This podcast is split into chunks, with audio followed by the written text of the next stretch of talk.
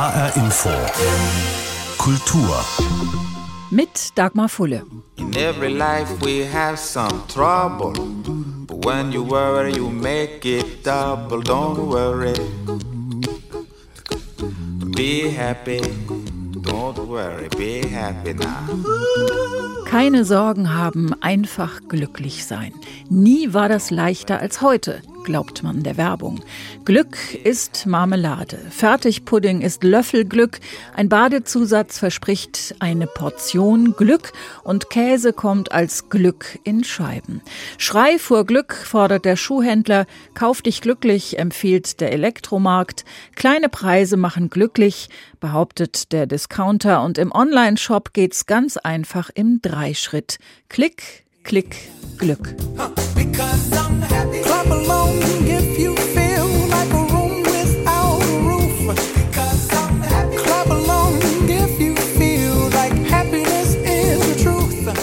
Sich fühlen wie ein Zimmer ohne Decke, wie ein Ballon, der in den Himmel steigt. Keine Zeit verschwenden mit schlechten Nachrichten. Glück ist das einzig wahre und glücklich sein das Gebot der Stunde. Happy von Pharrell Williams kam 2013 raus, wurde ein Riesenhit und landete auf der Liste der meistverkauften Singles in Deutschland. Videos gingen rund um die Welt. Glücklich sein scheint das Gebot der Stunde. Nicht nur Duschgels in den Regalen von Drogeriemärkten fordern, sei frei, verrückt und glücklich. Es gibt Apps, die glücklich machen sollen und ein Heer von Coaches, das uns verspricht, die beste Version unseres Selbst werden zu können. Die Ergebnisse posten wir dann auf Instagram und hoffen auf viele Likes. Stopp! sagt die Politologin, Journalistin und Autorin Juliane Maria Schreiber. Eine junge Frau, Anfang 30. Ihr neues Buch trägt den Titel ich möchte lieber nicht. Eine Rebellion gegen den Terror des Positiven. Sie schlägt darin einen weiten Bogen vom Glücksimperativ unserer heutigen Gesellschaft über dessen Wurzeln in der positiven Psychologie bis zur ausführlichen Begründung dafür, warum Schimpfen, Ärgern und Frust und Wut viel eher die Welt verändern als permanente Hochgefühle. Ein sehr genau recherchiertes Buch und ein Buch, das Klarstellung bezieht. Inspiriert, so sagt die Autorin, von ganz alltäglichen Erlebnissen. Also zum einen war ich immer, wenn ich in der Drogerie war oder im Supermarkt, völlig entnervt, weil überall diese Tees mit dem Namen sei glücklich Tee oder träum süß Tee stehen und sogar auf dem Duschbad heißt es jetzt sei frech und spritzig und wunderbar. Und überall gibt es diese Aufforderungen und immer heißt es be happy, sehr positiv, äh, überall diese Kommandos und das hat mich wahnsinnig genervt und ich hatte auch das Gefühl, dass es in meinem Umfeld ähnlich geht. Und das hat extrem zugenommen auf der einen Seite und auf der anderen Seite gab es immer mehr Momente, in denen ich gehört habe, dass Menschen zu den bizarrsten Zeitpunkten den Ratschlag bekommen haben, denk einfach positiv oder dieses andere, du kannst alles sein, wenn du nur genug an dich glaubst. Und das hat mich wirklich erschrocken auf eine Art. Es gab einen Schlüsselmoment, den ich auch im Buch beschreibe. Ich war im Pflegeheim meiner Großmutter zu Besuch und dort wurde ihrer Zimmernachbarin, einer wirklich gebrechlichen alten Dame, gesagt, wenn sie nur positiver denken würde, dann würden die Pfleger sie auch besser behandeln. Und das fand ich so absurd. Das hat, mich, das hat mich wirklich wütend gemacht, weil diese politischen Probleme in dem Moment auf die Perspektive von einer einzelnen Person geschoben wurden. Also der Pflegenotstand auf, ne, auf das Mindset dieser alten Dame geschoben wurde. Und das, aus diesem Mitgefühl wurde eine Empörung und daraus entstand das Buch. Sie haben ja sehr, sehr viele verschiedene Themen in diesem Buch, bei denen auch klar wird, das war eine lange Recherche. Sie schreiben auch ganz am Ende, Sie haben fünf Jahre an diesem Buch gearbeitet. Gab es irgendwas im Lauf dieser Zeit, was Sie nochmal überrascht hat oder gewundert hat? Also eher, ähm, dann kam ja die Corona-Pandemie und das hat sich nochmal als so der letzte, das letzte i-Tüpfelchen ergeben tatsächlich, weil dann äh, zu der Zeit, in der die Menschen wirklich im Lockdown waren, immer gesagt wurde, ja, die Menschen, die jetzt nicht das nutzen, um äh, das Gesamtwerk von Dostoevsky zu lesen oder fünf Sprachen zu lernen, die haben eben nicht das Mindset eines echten Gewinners. Und da hat man nochmal sehr schön gesehen, wie absurd dieses Denken ist, dass wir das alles immer positiv wenden müssen und selbst in einer Pandemie, in der Menschen sterben, soll der Mensch noch produktiv bleiben. Und das zeigt eigentlich nur noch einmal mehr diesen Glückswahn. Sie arbeiten sich ja sehr stark an der positiven Psychologie ab, eben, die dieses positive Denken in den Mittelpunkt stellt. Müsste man da nicht vielleicht unterscheiden? Also, indem man zum Beispiel einerseits sagt, klar, bei schwerer Krankheit in hohem Alter, da hilft positives Denken alleine bestimmt nicht, aber andererseits ist es ja nicht so verkehrt zu sagen, ich glaube an mich und ich schaffe das, oder? Genau, das würde ich auch nicht widersprechen. Aber was, worum es mir geht in der Kritik an der positiven Psychologie, ist dieser Ansatz, dass jeder alles ständig verbessern soll. Und das ist, glaube ich, schwierig. Also jemandem zu sagen, natürlich, dem es schlecht geht, aus seinem Leid herausfinden will, das ist natürlich absolut legitim, dass man da alle möglichen Dinge tut. Und auch positives Denken an sich ist ja auch nichts Schlechtes. Aber die ganzen positiven Psychologie-Experten, die haben eben eine neue Schule begründet, in der es eben nicht darum geht, nur die Leidenden zu therapieren, was ja eigentlich die Therapie immer gemacht hat, sondern für alle das Leben zu optimieren. Also diese, wirklich dieser Ansatz, jeder kann alles immer verbessern und jeder hat sein Glück selbst in der Hand. Und er hat eben eine ein bisschen ominöse Glücksformel aufgestellt, die belegen soll, dass unser Glück fast unabhängig ist von den Umständen. Und das kritisiere ich, nicht nur ich, sondern viele Wissenschaftler, viele Psychologen sagen, das ist eigentlich nicht haltbar, diese Formel, und dass natürlich die Umstände sehr wohl eine Rolle spielen. Jetzt fiel mir dieses Sprichwort ein, jeder ist seines Glückes Schmied. Das gilt so als alte Volksweisheit. Ich habe mal nachgeschaut. Also man sagt, schon Politiker im antiken Rom, also im dritten Jahrhundert vor Christus, sollen diesen Spruch verwendet haben. Das würde aber heißen, diese Haltung ist im Grunde gar keine Erfindung unserer Zeit. Das stimmt. Ich denke, das Streben nach Glück ist erstmal menschlich. Also auch, dass man sich verbessern will in Dingen. Das möchte ich überhaupt nicht in Abrede stellen. Das Problem ist es aber dann, wenn man seine Persönlichkeit grundlegend verändern soll oder wenn man in so einem endlosen Wettkampf um Verbesserung mit sich selbst gefangen ist.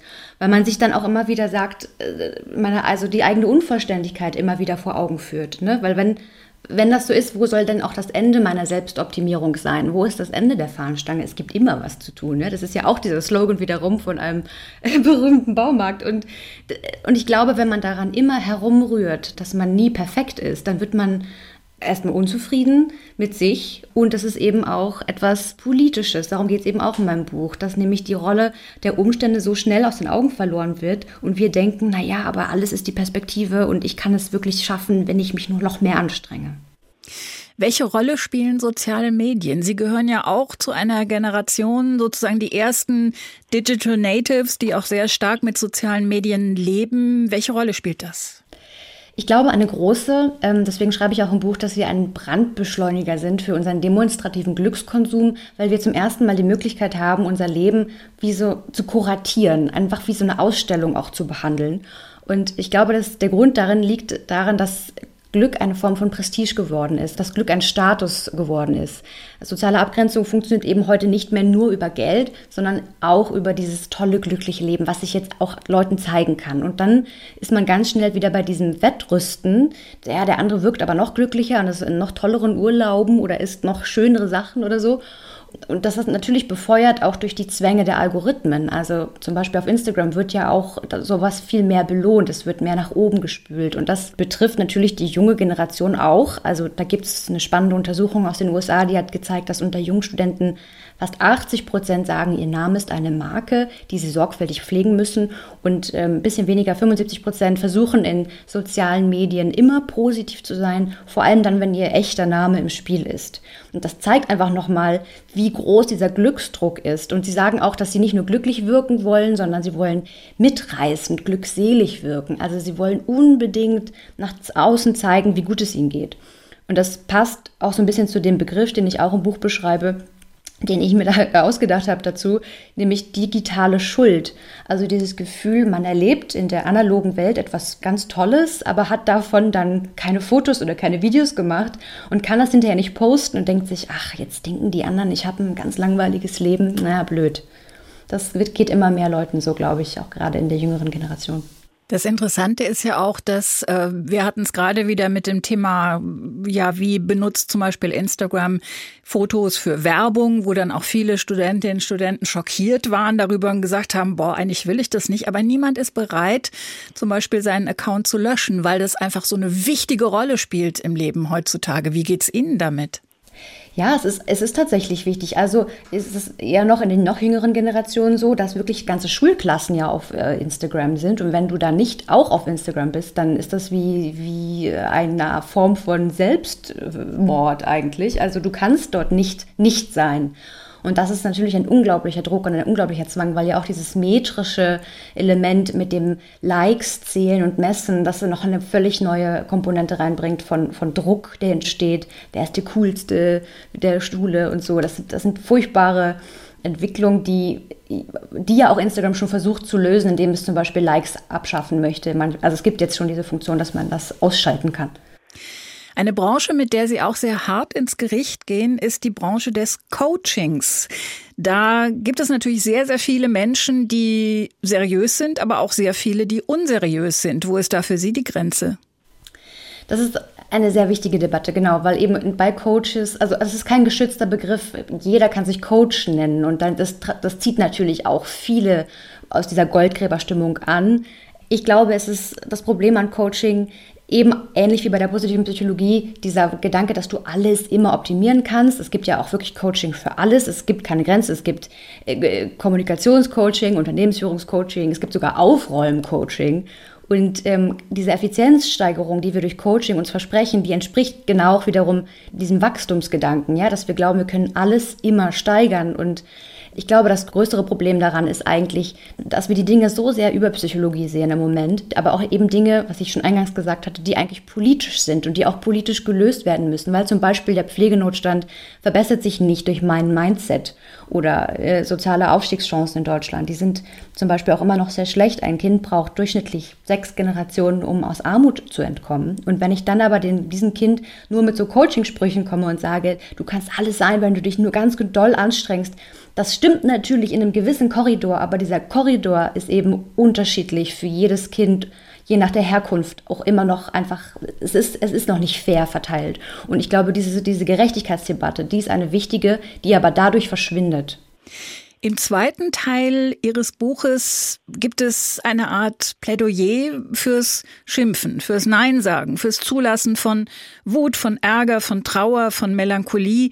Sind all diese Dinge tatsächlich aus unserem Alltag verschwunden? Also ich habe nicht so den Eindruck, aber es ist natürlich sehr subjektiv. Mhm. Ich glaube, verschwunden natürlich nicht, aber wir verstecken sie vielleicht immer mehr, weil es eben momentan, also ich, ich hatte den Eindruck und auch viele in meinem Umfeld, dass man sich gar nicht so sehr traut zuzugeben, wenn es einem nicht gut geht, weil es so klar ist, dass der Standardfall ist, dass man glücklich ist. Und dieses Glücksprestige hat eben auch den Normalstandard verschoben. Also jemand, der mal schlecht drauf ist, der ist dann schnell so ein, irgendwie so ein Fehler im System, irgendwie merkwürdig. Es ist normal, dass man sehr glücklich ist. Das kritisiere ich, weil es menschlich eigentlich nicht normal ist. Eigentlich ist Glück ein Ausnahmezustand und der nicht glückliche Zustand ist eigentlich ein normalerer Zustand. Und mir geht es darum, dass negative Gefühle, wenn man die so verbannen möchte, dass man damit ihnen Unrecht tut, weil sie oft eine positive Funktion haben. Also zum Beispiel Schimpfen. Das wirkt wie ein natürliches Schmerzmittel, hat man rausgefunden. Also wirklich in Experimenten konnte man zeigen, wer flucht, der kann körperliche Schmerzen länger aushalten, weil es den Körper in einen Kampfmodus bringt. Und ähm, das zum Beispiel ist auch der Grund, warum gebärende Mütter im Kreissaal so stark fluchen, weil es, weil es hilft. Und sogar, das fand ich auch sehr spannend, in einem anderen Experiment konnte man zeigen, dass sogar seelische Schmerzen gelindert werden. Also da gab es dann ein Experiment, äh, Probanden sollten sich vorstellen, sie sind in einer sozialen Situation, in der sie sich ausgeschlossen fühlen. Und wenn sie hinterher geflucht haben, zwei Minuten durchgängig, hatten sie danach weniger äh, Schmerzgefühl. Also es ging ihnen danach besser. Wäre auch ein schönes Plädoyer fürs Fluchen, wenn man allein am Steuer sitzt. Genau, weil man da nicht gehört wird. Man kriegt keinen Strafzettel, alles ist entspannt. Deswegen machen das ja so viel. Ich glaube, ein Drittel der Deutschen fluchen beim Autofahren. Ich bin auch dabei. Sie auch? ja, ich auch, natürlich. Wenn Sie sich was wünschen dürften, wie Ihre Leserinnen und Leser Ihr Buch aus der Hand legen sollten, was würden Sie sich wünschen? Ich würde mir wünschen, ein, ein Gefühl der Erleichterung. So ging es mir selbst auch nach dem Schreiben, dass es okay ist, wenn man nicht die ganze Zeit überglücklich ist und dass es okay ist, auch ganz andere Gefühle zu fühlen und Emotionen zu haben und dass man an diesem Glücksterror, wie ich ihn nenne, auch in der wahren Welt einfach so dran vorbeigehen kann und das so ein bisschen belächeln kann und sich vielleicht auch ein bisschen drüber lustig machen kann, aber sich davon nicht mehr so belastet fühlt sagt die Politologin, Journalistin und Autorin Juliane Maria Schreiber. Ihr Buch heißt Ich möchte lieber nicht und ist erschienen im Piper Verlag.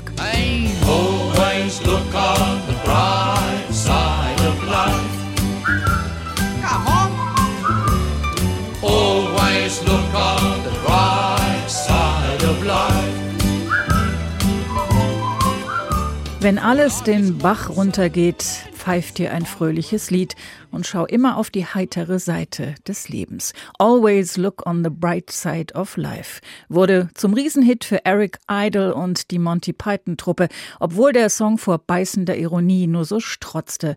Schließlich war er Bestandteil der Kreuzigungsszene am Ende des Films das Leben des Brian. Aber so ein bisschen was von diesem Imperativ ist ja doch geblieben, wie es scheint, mit dem Glücksgebot moderner Zeiten und ganz ernst gemeint. Heute heißt es, wer nicht glücklich ist, hat versagt, nicht positiv genug gedacht und sich nicht genügend selbst optimiert. Denn letztendlich haben wir unser Glück ja alle selbst in der Hand. Das beklagt Juliane Schreiber in ihrem Buch. Sie ist genervt und meint, wir schaden uns damit selbst. Zeit für ein Umdenken. Der Wiesbadener Psychologe Dr. Holger Schlageter kann das gut nachvollziehen und findet, sie hat recht. Ich glaube schon. Also in dieser Extremdarstellung hat sie meiner Meinung nach absolut recht. Glück wird immer dann problematisch, wenn es eben fundamentalistisch gesehen wird. Also das heißt, ich muss es immer haben, es muss immer maximiert sein, es ist das Ziel des Lebens und wenn nicht, dann habe ich irgendwas falsch gemacht oder was verfehlt. Das ist natürlich Quatsch weil das auch philosophisch gar nicht standhält. Die Idee des Glücks ist eine, die immer nur kurzzeitig entsteht und sich nicht halten lässt. Und darin genau besteht ja in dieser flüchtigen Natur, besteht ja auch die Schönheit dieses Moments.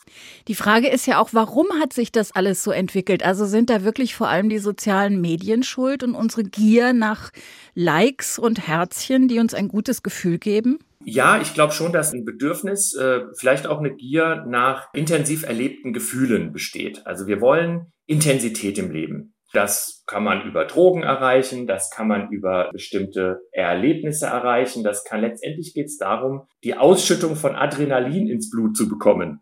Was dann nämlich passiert, ist, dass wir uns wach fühlen, dass unsere Sinne intensiviert werden. Und das ist ein Gefühl, das uns die extreme Präsenz verleiht. Da sind wir ganz da, ganz im Moment. Und das ist im Übrigen dieses ganz im Moment sein. Das finden wir in der positiven Psychologie wieder. Allerdings eben nicht über Drogen induziert, sondern über Gedanken, Haltungen, kultivierte Verhaltensweisen, auch in den religiösen Traditionen. Da kommt das nämlich ursprünglich her, die positive Psychologie. Da sind Wurzeln der positiven Psychologie in den spirituellen Traditionen der Welt die alle mit diesem Zustand arbeiten, dass ich ganz bei mir bin, ganz im Moment, ganz im Hier und Jetzt, dass die Vergangenheit verblasst und dass die Zukunft mich nicht ängstigt.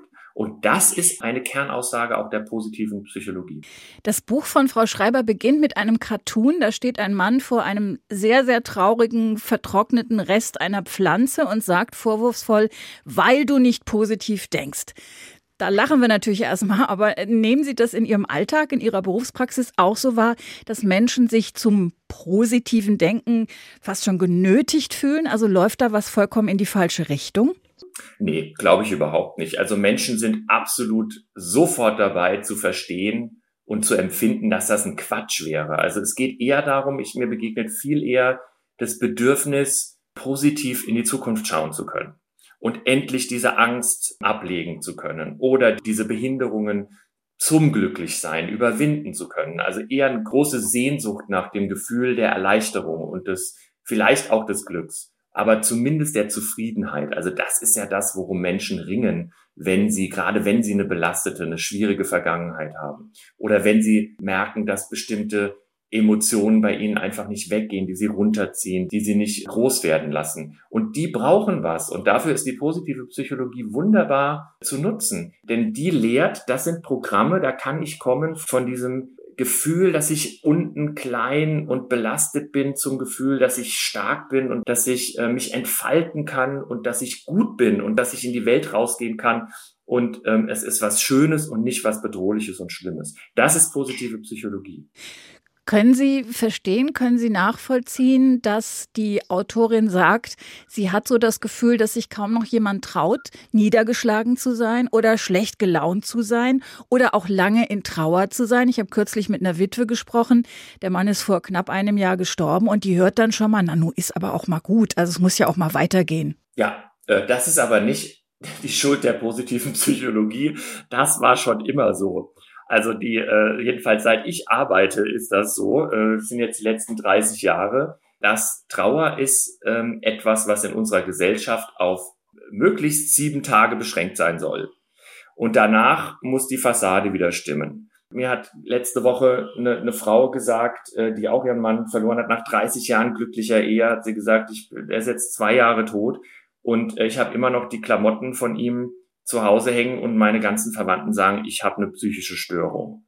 Und da muss man einfach sagen, das ist keine psychische Störung, das ist eine normale Reaktion, dass man nach zwei Jahren noch trauert und sich nicht in diesem Maß trennen kann von diesem geliebten Menschen. Das ist völlig normal. Also da müssen wir in der, in der Psychologie, aber auch in der Medizin, wo ja dann auch Medikamente gleich verschrieben werden gegen diese Trauer, müssen wir auch ein bisschen immer wieder, immer, das ist nichts Neues, das müssen wir immer wieder umdenken und uns vergegenwärtigen, dass Trauer, gerade Trauer etwas ist, was zum gesunden psychischen Verhalten äh, und zur mentalen Gesundheit dazugehört und eben nicht ihr widersprüchlich ist.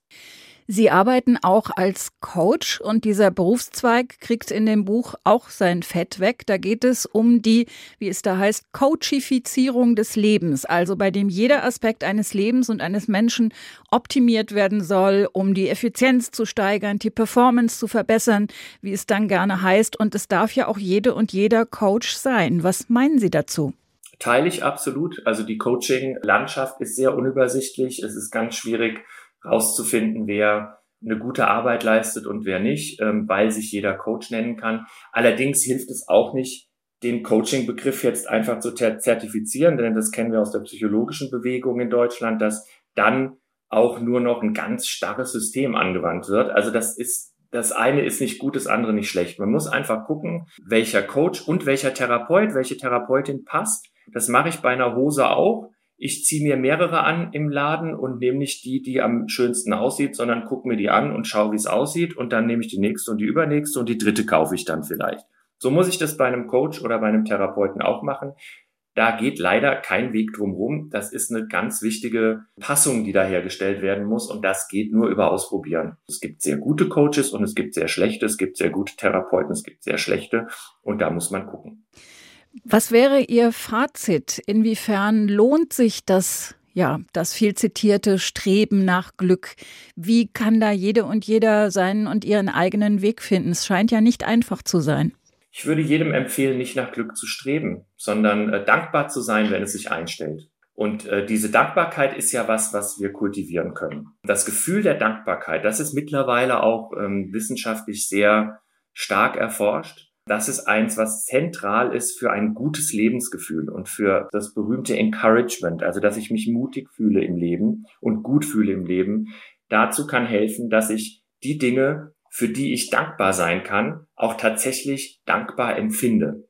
Das ist eine Einübung einer Haltung, die mir auch in der positiven Psychologie immer wieder begegnet und die mir im Leben helfen kann, besser und leichter zu leben. Und das ist doch schön für uns alle sagt der Wiesbadener Psychologe Dr. Holger Schlagitter und empfiehlt den mitunter auch nicht leichten Weg zu Dankbarkeit und Zufriedenheit statt Glücksrausch und Glückstaumel und der Fassade eines unfassbar glücklich glamourösen Lebens. Das war HR Info Kultur. Den Podcast finden Sie auf hrinforadio.de und in der ARD Audiothek. Mein Name ist Dagmar Fulle.